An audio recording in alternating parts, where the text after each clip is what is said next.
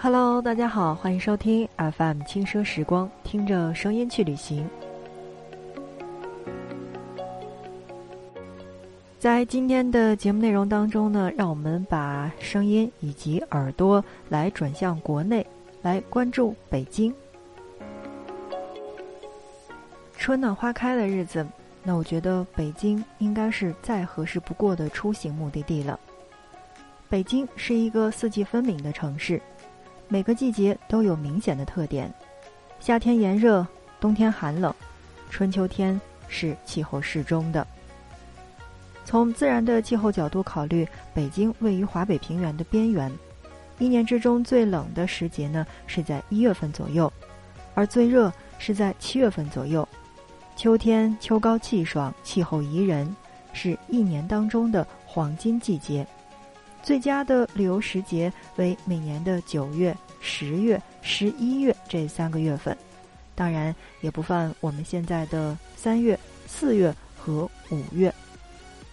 不过那只是一般意义上的最佳旅行季节，而从不同的角度考虑的话，每个时节都有不同的特点。从另外的一个方面讲，各个季节其实是都有特点的。春天是冰雪消融的温暖和百花初放的缤纷。去北京周边爬爬山是十分的惬意的，夏天是满眼皆绿的灿烂，尤其是夏天走在北京的胡同当中，感觉很好。秋天自然就更不用说了，冬天是很适合去长城、颐和园、故宫等比较大气的地方，虽然寒冷，但是雪景和苍凉的氛围是独一无二的。另外，五月份其实是北京文艺生活最丰富的一个时节了，经常有国际标准的演出，或者说国际水准的一些呃展览，还有一些比赛等等。冬天的北京也别有韵味，比如说像北海的滑冰，上西山去观雪，再来一锅热气腾腾的涮羊肉，那才是冬天游北京的乐趣。当然，选择在冬天去到北京的话，可别忘了带上厚厚的棉袄或者羽绒服。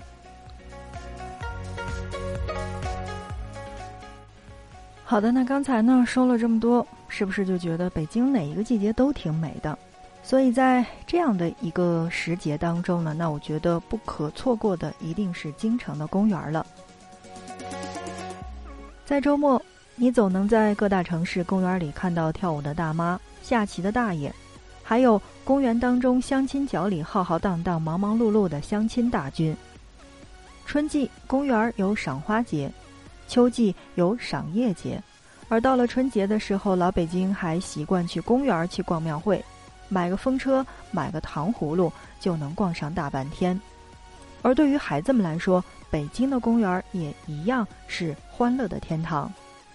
这里不但有欢乐谷、石景山乐园这些大型的游乐场供孩子们玩耍，还有各种各样的动物园、海洋馆、植物园以及水世界来满足孩子们的好奇心。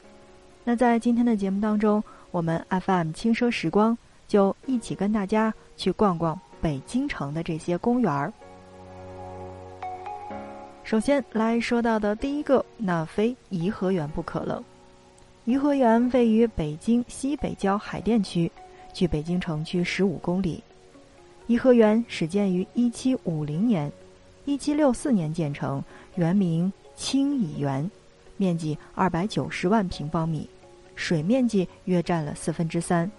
原是清朝帝王的行宫和花园，是利用昆明湖、万寿山为基址，以杭州西湖风景为蓝本，汲取了。江南园林的基本的设计手法和意境而建成的一座大型的天然山水园，也是现在保存最完整的一座皇家行宫御苑，为中国四大名园之一，被誉为皇家园林博物馆。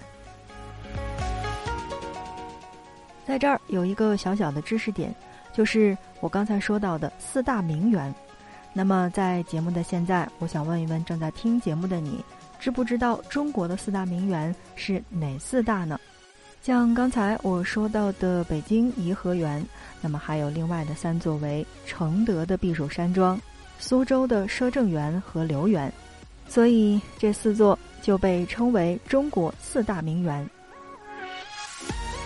颐和园在光绪十四年，也就是一八八八年，慈禧太后以筹措海军经费的名义，动用了三千万银两的白银去重建清漪园，并改名为颐和园。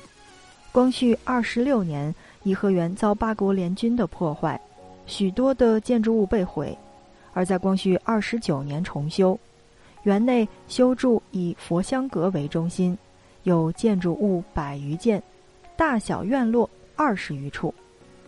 园中的主要景点大致分为三个区域，以乐寿堂、玉兰堂、怡云馆等庭院为代表的生活区。还有以庄重威严的仁寿殿为代表的政治活动区，还有以万寿山和昆明湖等组成的风景游览区。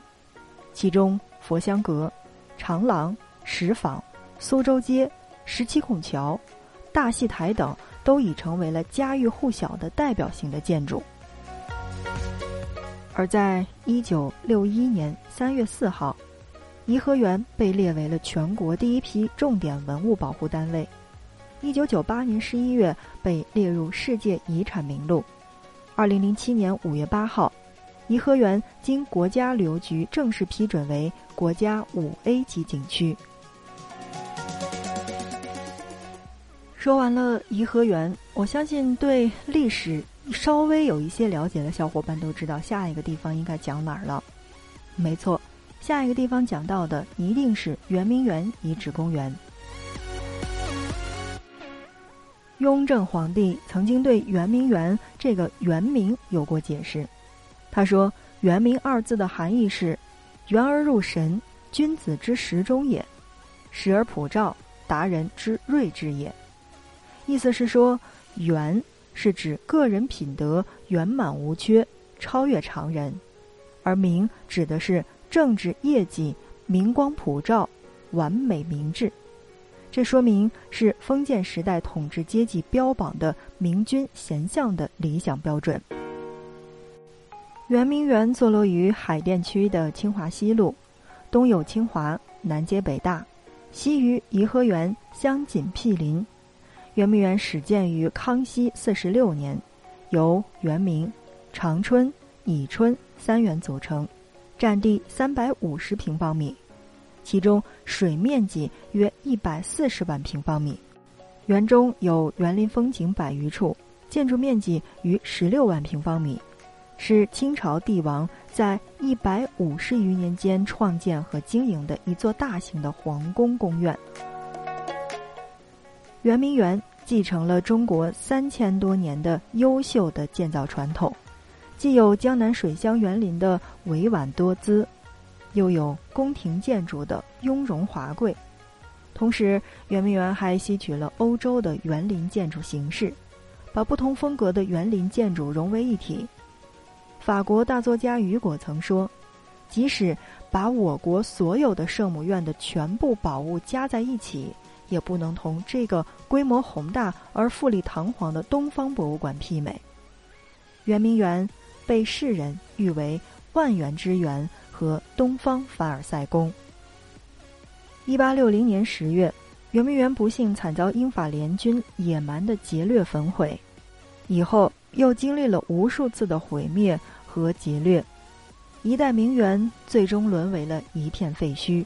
经过血与火的洗礼，圆明园犹如中国近代史的一面镜子，撼人心魄。如今的圆明园遗址公园以遗址为主题，一方面是凝固的历史，另一个方面是充满蓬勃生机的园林，既具有重大的历史意义，又是一处难得的度假胜地。圆明园被毁的悲剧曾是中华民族屈辱的象征，而今，圆明园的重生已经成为了中华民族奋发图强、日益繁荣昌盛的见证。所以，在北京，圆明园是不可不去的地方之一。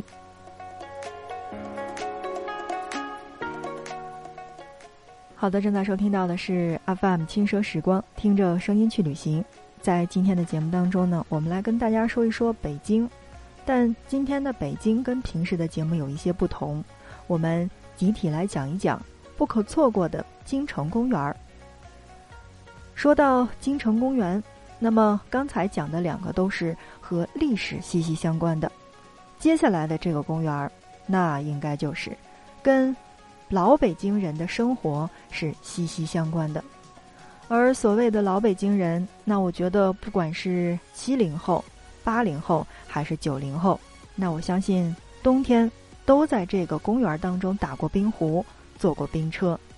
所以，在接下来的时间，让我们一起简单的去了解北海公园。相比较颐和园和圆明园。北海公园是市区中心的皇家园林了，出了故宫，下了景山，再往旁边稍走几步，就可以看到北海公园。其位置在北京城的中轴线上，是我国现存最悠久、保存最完整的皇家园林之一。距今已经有近千年的历史。公园占地六十九万平方米，主要有琼华岛东岸。北岸景区组成，琼华岛上亭台楼阁错落有致，肃穆苍郁。白塔是北海公园最显著的标志，环湖垂柳掩映着九龙壁、天王殿、小西天等等这些众多的著名的景点。辛亥革命之后的一九二五年，北海被辟为公园对外开放。那首脍炙人口的、让我们荡起双桨的歌词，描写的就是北海的风光。如今，北海公园已经成为了北京游览人们的必去的景点之一。说完了北海公园儿，我们再来说一说刚才我们提到的景山。景山公园是唯一可以从高处俯瞰紫禁城的地方，也因那上吊自缢的崇祯皇帝而闻名于世。它位于北京城中轴线，在故宫北面，是我国历史上最悠久、保存最完整的宫苑园林之一。辽代时，幽州被定为了南京。辽太宗耶律德光在北海建尧禹行宫，将开挖北海的泥土分别堆在了景山与琼华岛两大较大的这个土丘之上，自此就有了景山。到了元代，皇帝忽必烈将景山列为了皇城的重要的组成部分，修建了集祥阁、护国忠义庙、兴庆阁、奉先阁等这些地方，又遍植白果，栽种了牡丹，修建了观花殿等，用以游赏观月。景山又称万岁山。一六四四年，李自成攻破了北京城之后，崇祯皇帝在景山自缢。清顺治八年，万岁山改称为景山。乾隆年间，在山前修建了倚望楼、五方佛庭和万春亭等。一九二八年开辟为公园，园内现有古松柏一千余株，只有牡丹、芍药等花卉几万株，三季开花不败，松柏四季常青。在前段时间呢。我看了一个综艺节目，说的就是天坛公园，讲到的是天坛的历史以及天坛的周边的很多的这个建筑的我们所要学到的东西。那在现在的时间当中，让我们一起了解不可错过的京城公园，来讲天坛公园。天坛是与故宫、颐和园齐名的古迹。也见证了封建王朝至高无上的这种敬天法祖的历史活动。这里原是明清两代帝王去祭祀上天的场所，始建于明永乐十八年。以后呢，经过了不断的扩建之后，至清乾隆年间形成了目前的规模。天坛宏伟的建筑、丰富的文物收藏，以及苍翠的古树，记载了中国古代先民的期盼。和希望。天坛公园现有面积为二百七十三万平方米，分为内外两坛。内坛由圆丘、旗鼓坛两部分组成，南部是圆丘坛，北部是旗鼓潭，一条三百六十米长的单壁桥连缀两潭，外潭为林区。西南部有明清时期演习祭祀礼乐以及培训祭祀礼乐生的神乐署。天坛还有九龙柏、望灯、七星石、甘泉井、双柴炉、翡翠坎等古迹。天坛公园有各种树木六万多株，更有三千六百多株是古松柏、古槐。绿地面积已经达到了一百六十三万平方米，环境森然静谧，气氛肃穆庄严。其实呢，对于一个经常在北京的人而言呢，那我觉得天坛好像仅仅是出现在我周围大家的这个结婚照当中，那种大气的场面，在天坛我们是经常可以看得到的。好了，正在收听到的是 FM 轻奢时光，听着声音去旅行。今天的节目呢，我们稍微的有一点长，然后呢，给大家总结到的是不可错过的京城公园儿。如果在北京，我们应该去哪儿呢？这些公园又有什么独特之处？除了一些历史的公园，我们还有一些经常可以看风景的，比如说下面我们介绍到的香山公园。香山公园位于北京西北郊。小西山山脉的东麓，距城区呢是二十公里，占地一百六十万平方米。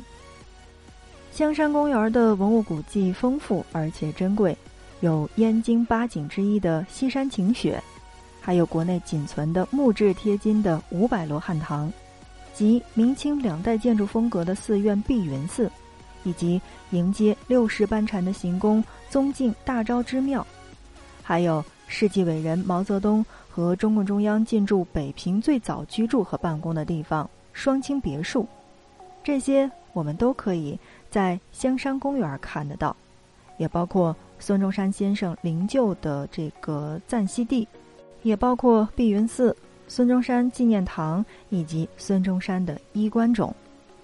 香山公园的主峰香炉峰也俗称叫做鬼见愁。海拔是五百五十七米，古树名木多达五千八百多株，约占北京城区的四分之一，森林覆盖率已经达到了百分之九十八，而近年来有被有关部门测评为北京负氧离子最高的地区之一。金秋时节，香山红叶是最为出名的，满山黄芦，如火如荼，游人如织。说完了香山，我们再来说一说玉渊潭公园。那我觉得玉渊潭这两天可真的是美不胜收。玉渊潭公园东门与钓鱼台国宾馆为邻，南门与中华世纪坛正北方，西至西三环的中路与中央电视塔隔路相望，北接海军总医院。辽金时代，这里的河道弯曲，一派水乡景致。清乾隆三十八年，在进行香山引河治水工程时，开发了玉渊潭湖系。一九六零年，北京市政府正式命名为玉渊潭公园。公园主要景区由东面的留春园、西面的樱花园、南部的中山岛和北部的饮水湖景区等组成。得天独厚的环境和近代大规模的建设，成就了山上杨槐林立、水岸垂柳依依、湖边水草茂盛的自然野趣风情。和玉渊潭公园齐名的呢，其实还有一个公园叫做龙潭湖公园。龙潭湖公园位于登城区的东南方向，它的南面和东面是护城河。左安门大街穿湖而过，全园面积呢是达到了一百二十万平方米，水占面积七百亩，是一处碧波荡漾、绿水成荫、以水景为主的园林。这里原为明朝修建城外时的这个砖窑，后来就变成了臭水坑，在一九五二年整修为东中西三湖，面积六百八十多亩，比上海后海。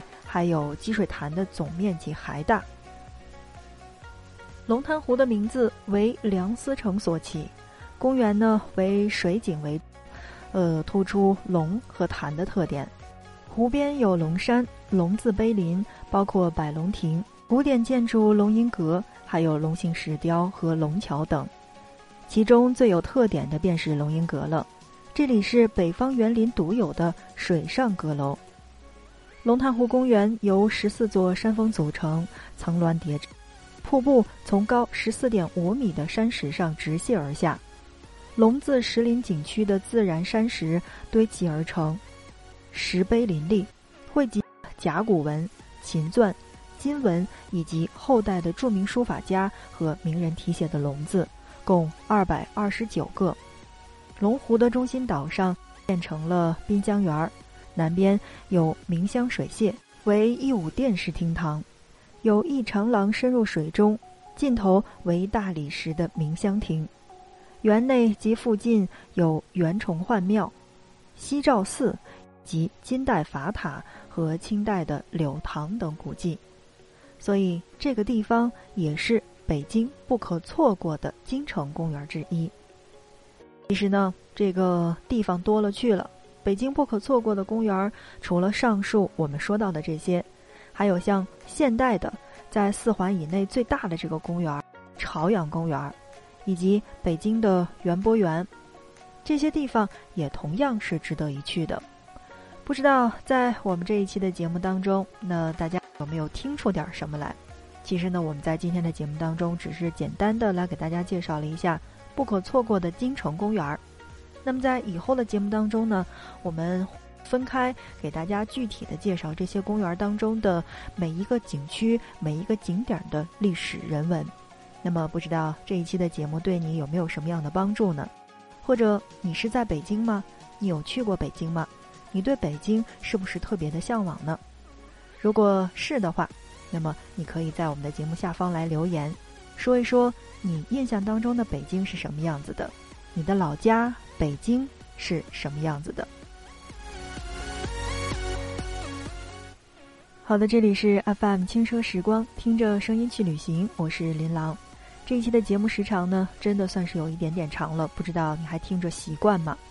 那如果听着还不错的话，欢迎你把这一期的节目分享给你身边的小伙伴，或者你觉得我们的节目当中有哪些是值得改进的，也可以在我们的节目下方留言。